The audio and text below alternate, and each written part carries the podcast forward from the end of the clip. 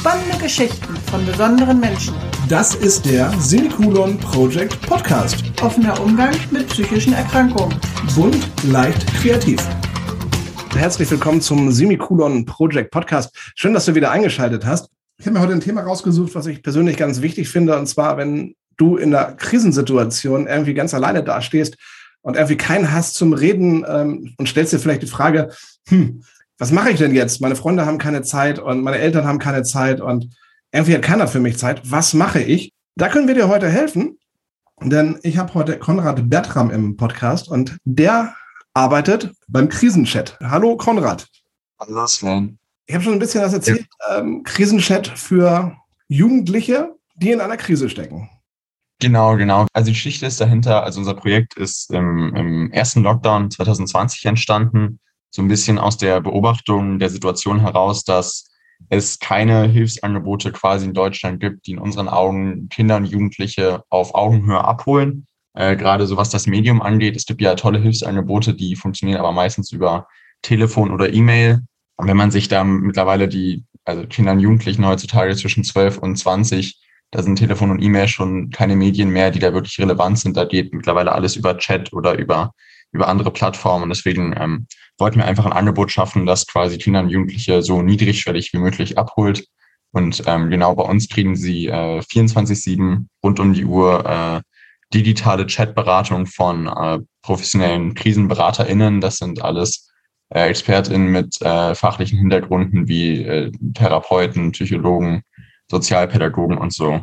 Da kann man sich rund um die Uhr an unsere Chat-Hotline wenden ähm, das läuft über eine Integration bei WhatsApp, sprich, man muss sich nicht mal irgendeine App runterladen. Sowas ist uns extrem wichtig, auch äh, bezüglich der Niedrigschwelligkeit. Und dann kann man da einfach in akuten Krisensituationen mal mit jemandem quasi chatten und hat ein offenes Ohr. Wie das genau ausschaut und wer Konrad Bertram ist und was der bei Krisenchat macht, das erfahrt ihr gleich nach der Werbung. Hey, kennst du schon unseren Semikolon Project Shop? Unter www.semikolonproject.de findest du coole Shirts, krasse Accessoires, liebevoll gestaltete Postkarten, handbemalte Mutmachsteine und ganz, ganz viel mehr. Mit den Erlösen unterstützen wir Organisationen und Vereine, die sich aktiv und präventiv um psychisch erkrankte Menschen kümmern. Wir wollen ein sichtbares Zeichen setzen und das Thema psychische Erkrankungen aus der Tabu-Ecke holen.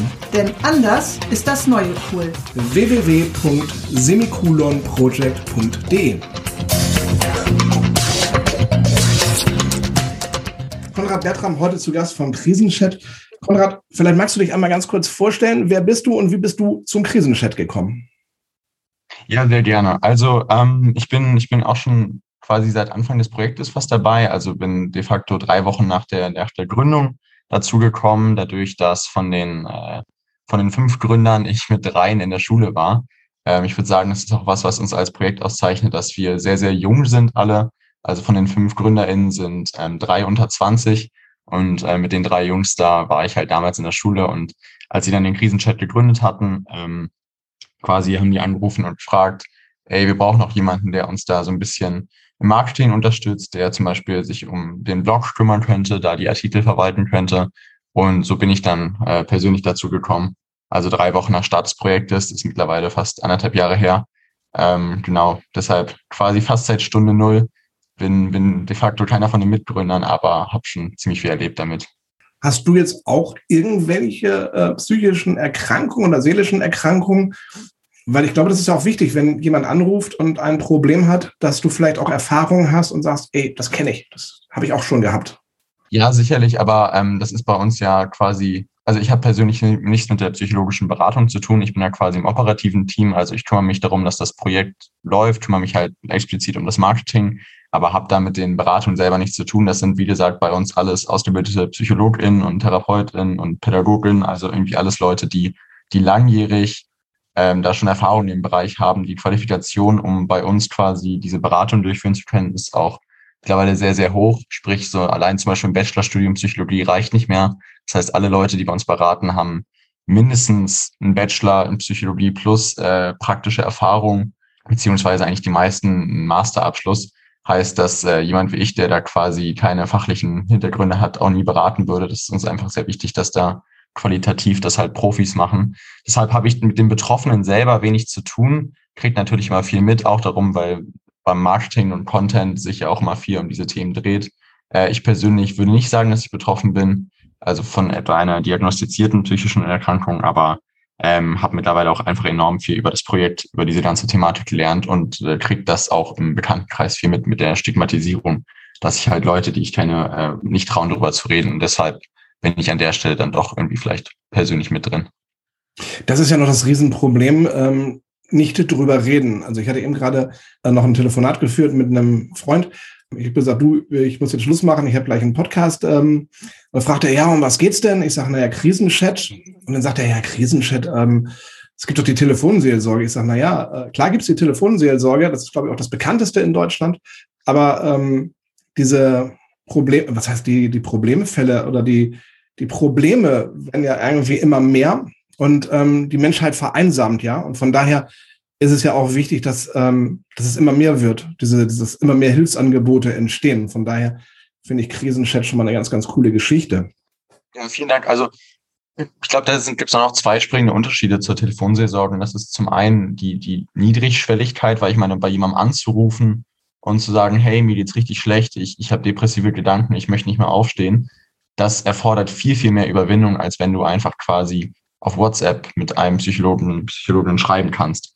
Also da, da sehen wir vielleicht auch so ein bisschen die Stärke dann von Krisenchat, dass du halt, sage ich jetzt mal, dich weniger überwinden musst, um Hilfe in Anspruch zu nehmen, sondern einfach auch ohne dieses, diese persönliche Konfrontation des Gesprächs das erstmal schriftlich machen kannst, was ja vielen Menschen äh, deutlich, deutlich leichter fällt, als zu telefonieren. Außerdem war auch gerade so ein bisschen der Hintergrund im, im ersten Lockdown, da gab es ja auch eine, eine große Studie, wie die äh, Fälle der häuslichen Gewalt angestiegen sind.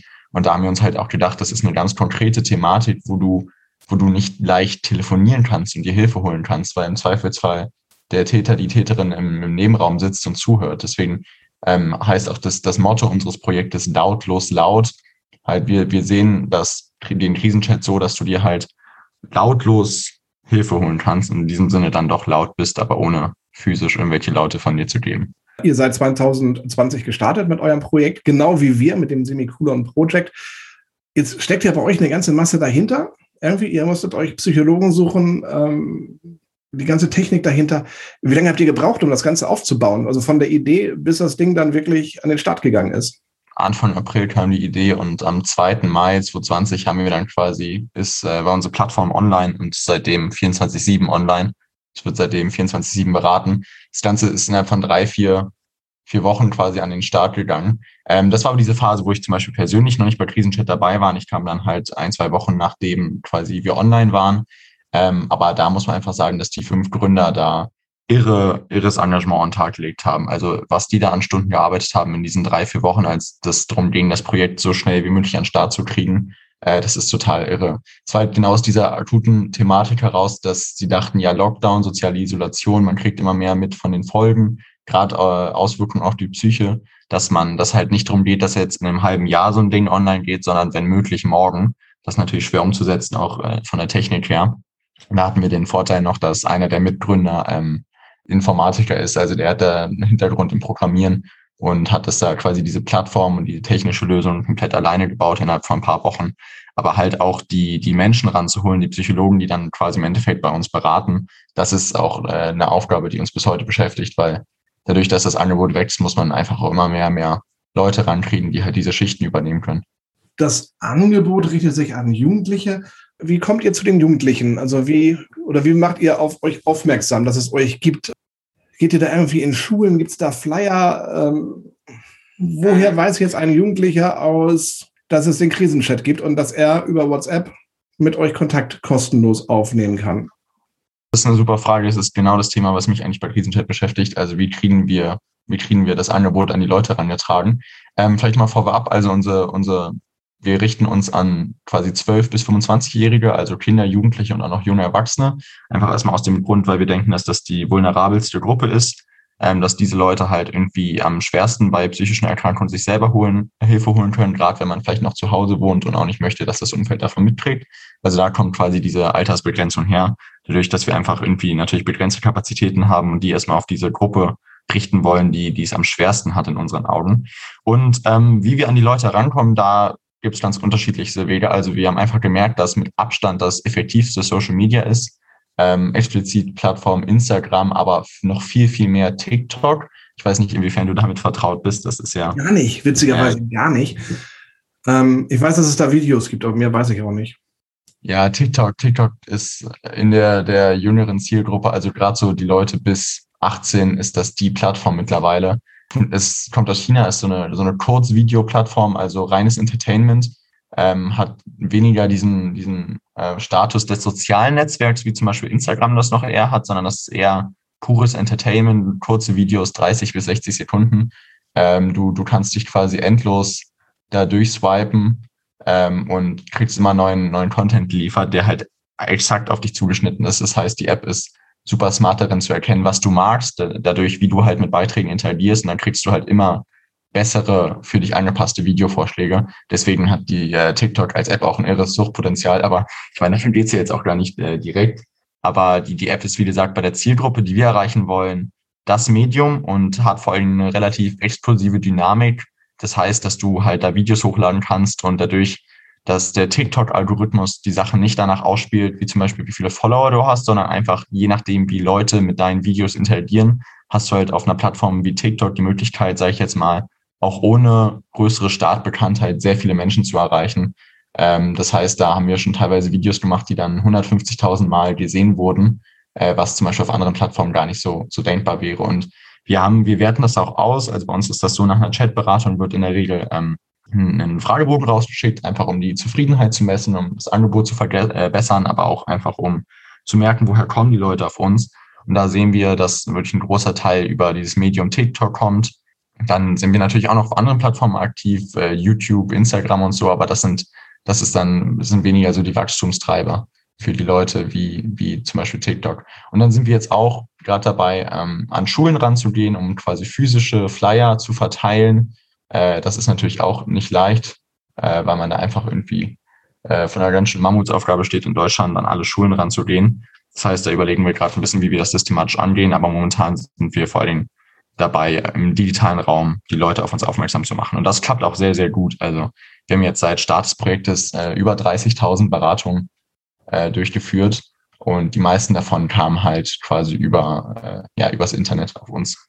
Wenn ich jetzt mir einen Jugendlichen vorstelle, 16 Jahre alt. Wir können mal einen Avatar erstellen, vielleicht, das war einfach mal, dass wir mal so ein bisschen durchspielen können. Der ist 16 mhm. Jahre alt, der geht auf eine, wollen einen Jungen oder Mädchen nehmen? Nehmen wir einen Jungen. Definitiv ein, definitiv ein Mädchen leider. Also was heißt leider, aber bei uns sind 80 Prozent der, der Leute, die sich an uns wenden, sind weiblich. Nehmen wir einen 16-jährigen Jungen auf einer Gesamtschule in einem Gebiet, vielleicht in, was weiß ich, in Berlin. Soziales Umfeld ist nicht ganz so schön. Zu Hause ist auch nicht ganz so schön, hat natürlich ein Smartphone und ist bei TikTok unterwegs. Jetzt muss ich ja gezielt eingeben, Depression oder Krisenchat oder Probleme oder was auch immer, dass ich auf euch stoße. Das heißt, ich muss ja irgendwie einen Suchbegriff eingeben. Mhm. Aber das macht doch dieser 16-Jährige doch gar nicht, weil der will doch wahrscheinlich eher Videos von seinen Lieblingssängern oder Sängerinnen oder was auch immer haben, als dass ja. er jetzt guckt und sagt Depression oder Hilfe oder was auch immer. Ja, da, hast du quasi das Problem, was du ansprichst, ist im Kern auf TikTok gar nicht so existent, weil du, wie gesagt, gar nichts, gar nichts nach dem Motto suchst direkt oder so, sondern die App schlägt dir Sachen vor und merkt, was du magst. Und genau deswegen arbeiten wir halt auch auf so Plattformen wie TikTok und auch auf Instagram halt zum einen mit so psychoedukativen Sachen, also einfach darum geht es, dass man aufklärt, was ist eine Depression, wie erkenne ich das und so, aber halt und die andere Hälfte und da, da kommt quasi dann die Lösung des Problems ins Spiel, ist dann so, so ein bisschen Entertainment-Content. Also, dass du zum Beispiel ähm, auch Themen aus diesem Bereich der psychischen Gesundheit humorvoll verarbeitest. Und das sind dann Sachen, die werden dann nicht nur an Leute ausgespielt, die jetzt explizit sich darüber informieren wollen, zum Beispiel wie eine Angststörung aussieht, sondern äh, das kriegen halt auch Leute ausgespielt, die jetzt nicht ja direkt, sage ich jetzt mal, in dieser Bubble drin sind. Das heißt, wir versuchen auch gerade durch halt humorvollen Content Leute zu erreichen. Und zum Beispiel auf Instagram klappt das auch super. Ich weiß nicht, wie vertraut du mit dem Begriff Meme bist. Das sind ja diese so Internetbildchen, die irgendwie mit Schrift und äh, mhm. Foto arbeiten, um irgendeine witzige Dynamik auszudrücken. Und das war zum Beispiel gerade am Anfang auch ein, also irrer Bekanntheitsfaktor von uns, dass wir halt so, sag ich jetzt mal, humorvolle Verarbeitung von psychischen Themen gemacht haben. Und damit erreichst du halt auch Leute, die jetzt nicht direkt nach dem Thema suchen, sondern die vielleicht eher auf der Suche nach Entertainment sind, in diesem Bild oder in diesem Witz sich aber irgendwie was von sich selber erkennen und dann gucken, hm, wer hat denn das gepostet? Oh ja, krisenchat.de, ja, kann ich mir mal anschauen und dann, dann kommen die darüber zu uns. Das heißt, diesem, äh, dem wollen wir so ein bisschen entgegenwirken auch, dass die Leute halt nicht nur das kriegen, was sie suchen. Aber spannend ist ja, was du sagtest, dass 80 Prozent der Hilfesuchenden weiblich sind und 20 Prozent männlich. Das äh, spiegelt jetzt ja nicht unbedingt äh, das wieder, dass die äh, äh, Mädchen mehr Probleme haben als die Jungs. Aber die Jungs trauen sich anscheinend immer noch nicht so. Ne? Ja, ja, also in diesen Zahlen, also ich meine, diese 80-20-Aufteilung äh, entspricht ja definitiv nicht dem Bevölkerungsquerschnitt. In unseren Augen ist das vor allen Dingen einfach das Problem, dass, ich schon vorhin angesprochen habe, mit der Stigmatisierung. Also einfach, dass ich glaube, Jungs mehr Probleme haben, sich Hilfe zu suchen, vielleicht an einer Stelle auch mal sich einzugestehen, dass man Hilfe braucht, dass man vielleicht nicht mehr alleine mit der Situation fertig wird. Und da, da das quasi hat in meinen Augen auch keine biologische Ursache, sondern kommt auch einfach durch, durch bestimmte Bilder, die halt vermittelt werden nach dem Motto, Boys don't cry, irgendwie, du musst hart sein, du musst tapfer sein, wer sich Hilfe sucht, der, der schafft es nicht alleine und so. Also, dass diese Stereotypen einfach enorm den Leuten schaden, die, die vielleicht Hilfe bräuchten. Genau, also das ist auch ein Thema, das bei uns jetzt gerade im nächsten, in diesem Jahr noch auf dem Plan stehen wird. Wie schaffen wir es auch explizit, mehr junge Männer anzusprechen? Ähm, am Anfang des Projektes ging es erstmal auch darum, dass wir, dass wir wachsen, dass wir auch mehr selber lernen, uns weiterentwickeln können, die Beratung weiterentwickeln können. Da haben wir jetzt noch nicht so explizit darauf geachtet, ob wir in unserer Ansprache genau 50-50 sind. Aber jetzt, wo wir, sage ich jetzt mal, gewisse Grundlage haben, äh, möchten wir halt auch explizit mehr junge Männer ansprechen und Jungs ähm, einfach auch dazu motivieren, dass es voll okay ist, äh, wenn man sich mal an so eine Hilfestelle wendet. Also ich merke das bei mir auch. Ich kann das ja über Instagram auswerten. 75 Prozent sind Frauen und 25 Prozent sind Männer bei mir im Projekt. Also im Endeffekt fast genauso wie bei euch. Ja. Dass sich ja die Frauen ja eher mit diesem Thema auseinandersetzen als die Männer. Und das spiegelt ja auch teilweise die Zahlen in den psychosomatischen Kliniken wieder. Da ist ja auch immer der Großteil weiblich und der kleinere Teil ist dann halt männlich.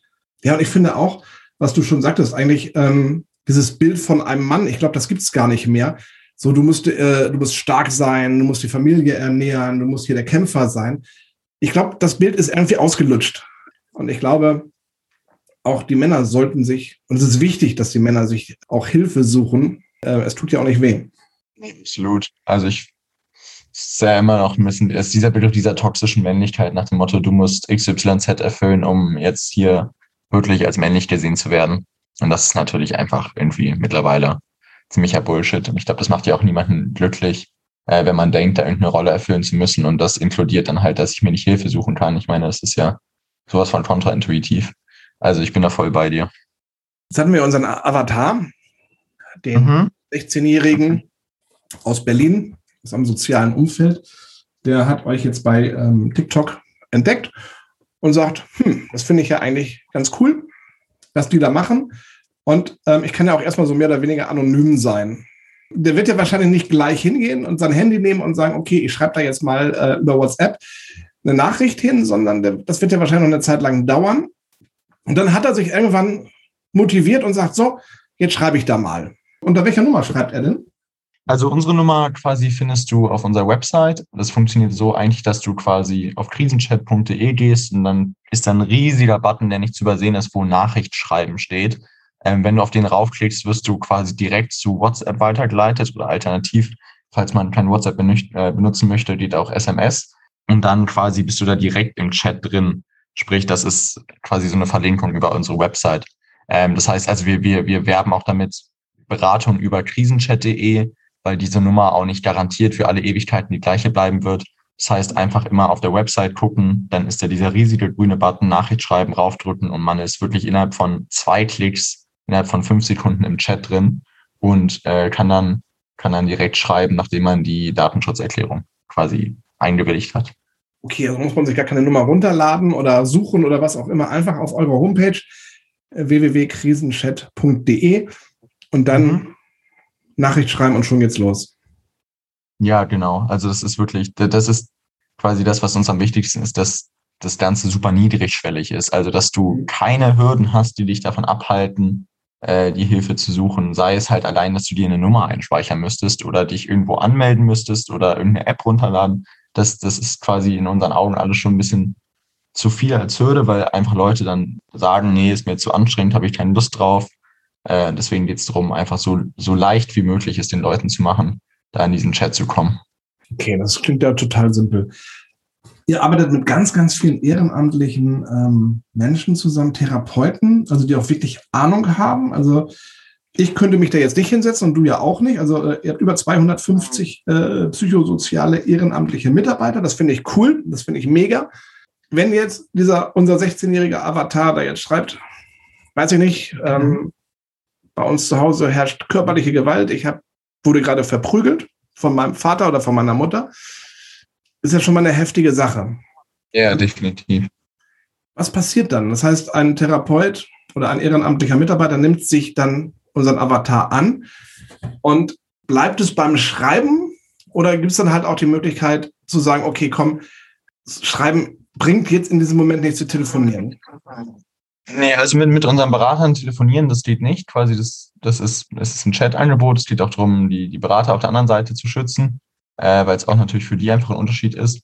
Quasi, das ist ganz klar, dass es chatbasiert ist, aber ähm, da passiert schon mehr als, sage ich jetzt mal, nur Schreiben. Also wir haben da, wir haben da ähm, ein großes Onboarding-Programm, wo die quasi Trainings erhalten. Also die, die Leute, die sowieso schon die fachliche Qualifikation haben, kriegen dann auch mal eine Schulung, wie man per Chat berät. Ähm, da gibt es verschiedene Techniken, die die anwenden und dass da halt so ein Gespräch entsteht und die Person halt von sich aus erzählt, was los ist. Uns ist auch sehr wichtig, dass wir quasi keine Plattform des Ratgebers sind. Also es ist nicht so, du schreibst einem unserer PsychologInnen und die sagen dir dann, was die Lösung all deiner Probleme ist, sondern es geht ganz klassisch darum, Hilfe zur Selbsthilfe zu leisten, also dass die Leute es schaffen, ähm, im Optimalfall mit ihren eigenen Ressourcen die Probleme äh, zu lösen. Also das ist natürlich auch eine deutlich nachhaltigere Lösung, als wenn die Leute mal schreiben, ja, heute bin ich wieder traurig, was soll ich machen? geht dann quasi in dieser Beratung vor allen Dingen darum, dass man akut es schafft, die Leute dazu zu bringen, nachzudenken, was hat mir früher geholfen, was könnte ich vielleicht machen und dann halt quasi nachhaltig da den unter die Arme zu greifen. Jetzt im Fall des Avatars, da quasi äh, wäre das ein, ist ein Fall der Kindeswohlgefährdung. Dafür haben wir quasi ein extra, extra Spezialteam von Leuten, die dann nochmal in dem Bereich sich deutlich besser auskennen. Das heißt, ähm, in dieser Beratung würde abgefragt werden, wie akut das ist. Und äh, dann, wenn es quasi ein dauerhaftes Problem ist und die, dieser Avatar davon erzählt, dass, dass er einfach schon länger damit zu kämpfen hat, würde zum Beispiel geschaut werden, wie kann man an lokale Hilfsangebote vermitteln? Ähm, wie kann man Kontakt zum Jugendamt herstellen? Aber das funktioniert dann nicht so, dass dann hier die, die Berater von uns beim Jugendamt in NRW anrufen und sagen, hier, da sitzt einer bei euch, der hat Probleme, sondern quasi, das ist wieder dieser Punkt der Hilfe zur Selbsthilfe. Also man würde helfen, dem Jungen, also diesem Avatar, dass er selber Kontakt dazu herstellt. Zum Beispiel, indem man die entsprechenden Kontaktdaten raussucht, indem man hilft, eine Nachricht vorzuschreiben oder Notizen für ein Telefonat äh, anzufertigen oder so. Das heißt, es geht bei uns wirklich darum, dass man versucht, den Leuten zu zeigen auch, hey, du kannst das, du kannst das selber, weil das natürlich auch irgendwie damit zu tun hat, wie ernst man die nimmt und äh, uns ist halt wichtig, dass, dass alle Leute auch wissen, die bei uns beraten werden, dass sie es eigentlich selber können. Manchmal brauchen sie halt einfach nur Hilfe, die Wege zu erkennen. Und im Extremfall, dass wirklich eine absolut akute, akute Bedrohung von, von Leib und Leben vorliegt, dann äh, greift da bei uns auch der äh, Pflicht zum Schutz des Lebens. Das heißt, es sind wirklich äußersten Notfällen, das kommt extrem selten vor. Aber ist es dann theoretisch auch möglich, dass die Technikabteilung bei uns eine Nummer ortet und dann Rettungskräfte vor Ort eingeschaltet werden. Das passiert aber halt nur bei akuter Suizidalität, also wenn jemand wirklich einen Plan hat, zeitliches Vorhaben und da äh, quasi schon komplett durch ist mit dem Kopf, also wenn es einen absolut akuten Verdacht von Suizidalität gibt oder halt auch von, von körperlicher Gewalt, die angewendet wird, dann kann es im Notfall dazu kommen, dass Rettungskräfte eingeschaltet werden. Aber das ist meistens nicht so. Und auch, auch in diesen Extremfällen ist es dann so, dass das nicht über über den Kopf des Hilfesuchenden hinweg geschieht, sondern die werden parallel informiert. Wir haben da quasi bei uns intern einen Rufbereitschaftsdienst. Das heißt, dass quasi nochmal dann, falls so ein Extremfall vorliegen sollte, guckt jemand von dieser Bereitschaft darüber, evaluiert das nochmal und schaltet dann im Zweifelsfall halt ähm, genau die Polizei oder so zum Beispiel ein. Aber das ist, wie gesagt, das sind nur die Extremfälle. Der Transparenz halber äh, ist mir trotzdem wichtig, das zu nennen, weil ähm, es halt auch so ist, dass quasi im äußersten Notfall so eine Nummer ähm, geortet werden kann. Aber das ist, kommt, wie gesagt, extrem selten vor, nur wenn es richtig brennt schon. Aber das finde ich auch total wichtig, Konrad, dass, das, ähm, dass die Nummer geortet werden. Das kann natürlich auch relativ schnell gehen. Wenn derjenige oder diejenige sagt, oh, ich habe da echt komische Gedanken und ähm, ich habe auch schon einen Plan, dann ist es natürlich wichtig, dass da ganz schnell jemand vor Ort ist, um die Person dann aus dieser Misere rauszuholen.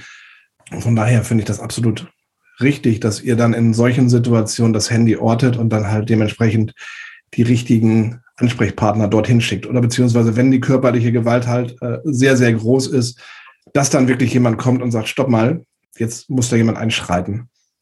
Das ist natürlich auch immer, ist, gerade im Fall der häuslichen Gewalt, hat eine extreme Zwickmühle, weil ne, wenn dann einmal die Polizei da war und dann quasi aber jetzt es nicht so schwerwiegend war, dass da jemand irgendwie mitgenommen wird oder so, dann ver verschlimmert das natürlich meist die Situation von den Leuten, weißt du? Deswegen ist es, also von den Betroffenen. Äh, weil wenn da halt ein schlagender Vater ist, der dann auch noch sauer wird, weil äh, Sohn oder Tochter die Polizei gerufen hat, dann äh, wird es für den Sohn oder Tochter in Zukunft nicht schöner. Ähm, von daher ist es natürlich auch mal ein Abwiegen.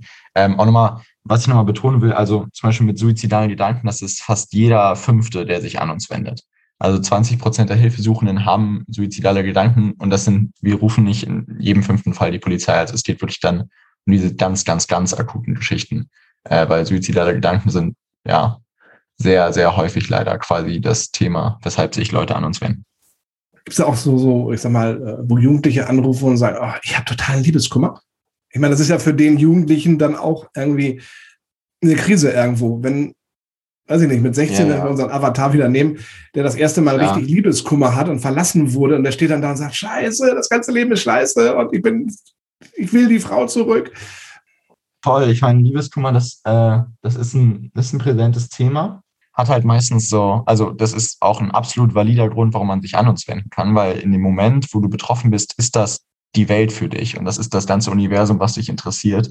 Und es kann ja auch extreme Auswirkungen auf die Psyche haben. Deswegen ist das Thema definitiv eins, äh, weshalb man sich auch Hilfe suchen kann. Das ist, sind auch nicht wenige Fälle bei uns. Und Problem daran ist meistens nur, dass es halt eine extrem subjektive Situation ist. Ne? Und ähm, du natürlich irgendwie anstoßen kannst als Berater, irgendwie, worüber man vielleicht mal nachdenken soll oder warum es vielleicht nicht so gelaufen ist. Aber im Endeffekt äh, ist das ja ein Thema, bei dem man so subjektiv involviert ist, dass man da äh, meistens, sag ich mal, relativ beratungsresistent ist. Ähm, oder halt auch super irrational einfach dadurch, ne? Also gibt da Fälle, wo, wo irgendwie ist, ja, mein, mein Ex-Freund schlägt mich, aber ich liebe ihn doch und ich will zurück zu ihm, wo man halt von außen vielleicht denkt, hm, klingt jetzt nicht nach so einer guten Idee, finde ich, aber die Person in dem Moment, das Einzige, was sie will, ist halt da zurück. Äh, das sage ich jetzt, das meine ich mit dieser Irrationalität von außen vielleicht. Aber das ist ein Thema, weshalb sich viele an uns wenden und das ist auch absolut legitim. Aber ja, das ist auch natürlich in der Altersgruppe irgendwie relativ, relativ verbreitet dann.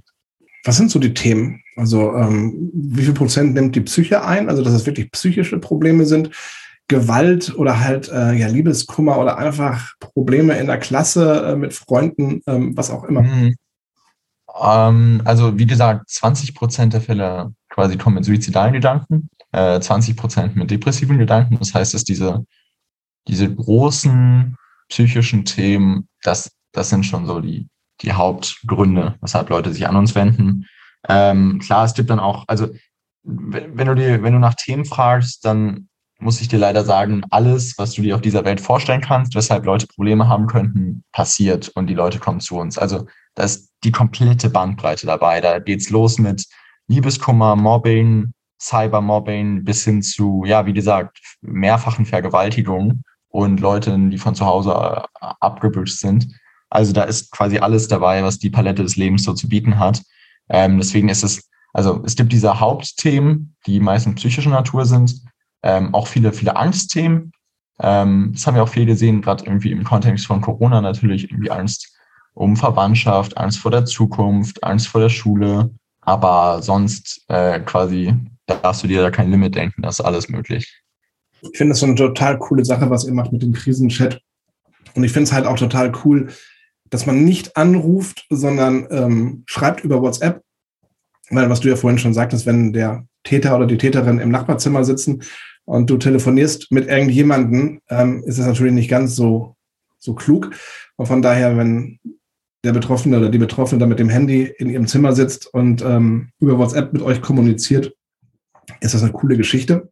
Absolut cool, was ihr da macht. Aber jetzt frage ich mich natürlich, ihr habt ein paar Unterstützer, aber ähm, so ein Projekt kostet Geld. Ihr seid natürlich auch ein Stück weit auf Spenden angewiesen. Absolut. Also ähm, nur um vielleicht nochmal die Dimension zu nennen. Also wir, wir sind quasi mittlerweile 20 Leute, die fest beim Projekt sind, die quasi angestellt sind äh, und dann über 300 Ehrenamtliche insgesamt. Da quasi die Zahl der aktiven BeraterInnen pro Monat fluktuiert so zwischen 250 und 300, aber heißt es erstmal irre viele Leute und auch sowas wie, wie die IT-Kosten, Server, diese Chat-Beratungsplattform etc., das will ja auch bezahlt werden. Momentan äh, Haupt, Hauptgeldgeber äh, ist, ist eine Krankenkasse bei uns, äh, explizit die Barmer, die unterstützen uns sehr großzügig, aber sonst sind wir auch sehr viel auf Spenden angewiesen, ähm, haben Crowdfunding gemacht, haben jetzt gerade aktuell zum Beispiel eine Aktion, dass wir ein Hilfe eines Kooperationspartners, einen kleinen Modelabel aus Hamburg, so ein Charity-Shirt verkaufen, also ein T-Shirt, von dem dann 100 äh, Prozent des Erlöses an Krisenchat gehen. Äh, vielleicht auch nochmal so als Disclaimer, also Krisenchat ist, ist quasi ein gemeinnütziges Projekt, sprich, das äh, kann rein rechtlich gar keinen Gewinn machen, ähm, was halt auch ein Grund ist, weshalb Leute eigentlich oft nicht abgeneigt sind zu spenden. Wenn, wenn jemand Interesse hat am Spenden, dann kann er einfach mal auf unsere Website gehen, da, da gibt es so ein Pop-up. Äh, da freuen wir uns natürlich extrem drüber, einfach weil das Projekt viel von Ehrenamtlichen und ja, Spenden aus der Zivilgesellschaft getragen wird. Wie kann ich euch noch unterstützen, wenn ich sage, Mensch, ich finde den Krisenchat, dieses Projekt total cool und möchte irgendwie mitmachen oder euch unterstützen? Ähm, Spenden klappt momentan nicht. Was kann ich noch tun? Ganz händeringend suchen wir immer mehr KrisenberaterInnen. Da ist aber so ein bisschen natürlich, dass man die, die äh, Qualifikation auf dem Papier erfüllen muss. Das ist einfach dem psychologischen Leitungsteam von uns extrem wichtig, um eine gewisse Qualität gewährleisten zu können, dass die Leute halt äh, bestimmte Qualifikationen erfüllen. Die findet man auch ganz explizit, wenn man auf unserer Website auf den Reiter Mitmachen drückt. Da sind die aufgelistet. Wenn man jetzt irgendwie nicht gerade äh, Master studierter Psychologe oder so ist, kann man uns äh, A damit unterstützen, dass man einfach quasi das Angebot verbreitet. Äh, zum einen halt ähm, bei vielleicht Kindern und Jugendlichen, aber halt auch, wenn man Bekannte hat oder so, die quasi qualifikationstechnisch in Frage kommen würden, da einfach vielleicht einmal von zu erzählen, ob die nicht sich so vorstellen könnten als Ehrenamt. Einfach quasi Bekanntheit hilft uns sehr.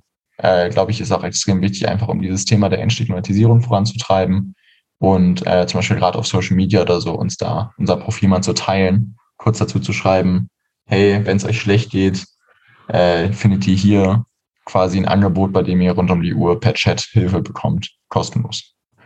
Ja, wie schon gesagt, Konrad, ich finde das eine, eine, richtig coole Geschichte und ich denke, du ihr, oder ihr sprecht auch genau die richtige Personenschicht an, von 12 bis 25. Ähm, ich denke, da wird auch viel zu wenig getan und ich denke auch, dass die ähm, Probleme oder auch psychischen Erkrankungen viel, viel zu spät erkannt werden in dieser, in dieser Altersgeschichte äh, von 12 bis 25. Und von daher, ähm, ja, alles, was zur, zur äh, Heilung oder zur Genesung oder wie auch immer man zur Problemlösung beiträgt, finde ich absolut positiv. Und von daher ja, finde ich Krisenchat mega cool. Vielen, vielen Dank. Es freut uns auf jeden Fall immer voll zu hören. Aber ja, wir denken auch, dass wir mit dem Angebot so ein bisschen ein Bedürfnis betroffen haben, äh, getroffen haben, das jetzt vielleicht noch nicht so davor erfüllt würde. Gerade halt irgendwie in der jüngeren Zielgruppe. Aber eine Frage habe ich noch, das beschäftigt mich schon die ganze Zeit. Woher wisst ihr, wenn jemand bei euch eine Nachricht schreiben möchte, dass das wirklich real ist und kein Fake?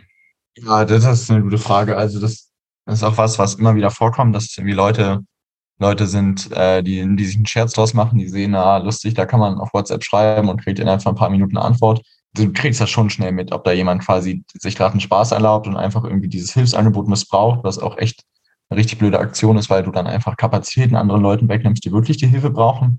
Ähm, und also den Unterschied dann zu Leuten, die, sage ich jetzt mal wirklich, denen es gerade miserabel geht, die, die, die gerade einen Ansprechpartner suchen, das erkennt man relativ schnell. Also ob eine Person da quasi eine Fake-Geschichte erfindet und irgendwie erzählt, wie sie cyber gemobbt wird, etc. Also wenn die sich clever anstellen, dann kriegt man das nicht raus. Aber das ist ja dann, sage ich jetzt mal, auch insofern kein Problem, als dass, also die sind halt einfach vielleicht nicht so rücksichtsvoll für Leute, die wirklich ein Problem haben. Aber meistens ist es so, dass du diese Fake Leute sehr, sehr schnell erkennst. Und dann haben wir da auch die Möglichkeit, äh, Nummern zu blockieren oder so, wenn wir einfach merken, dass die wiederholt dieses Angebot missbrauchen.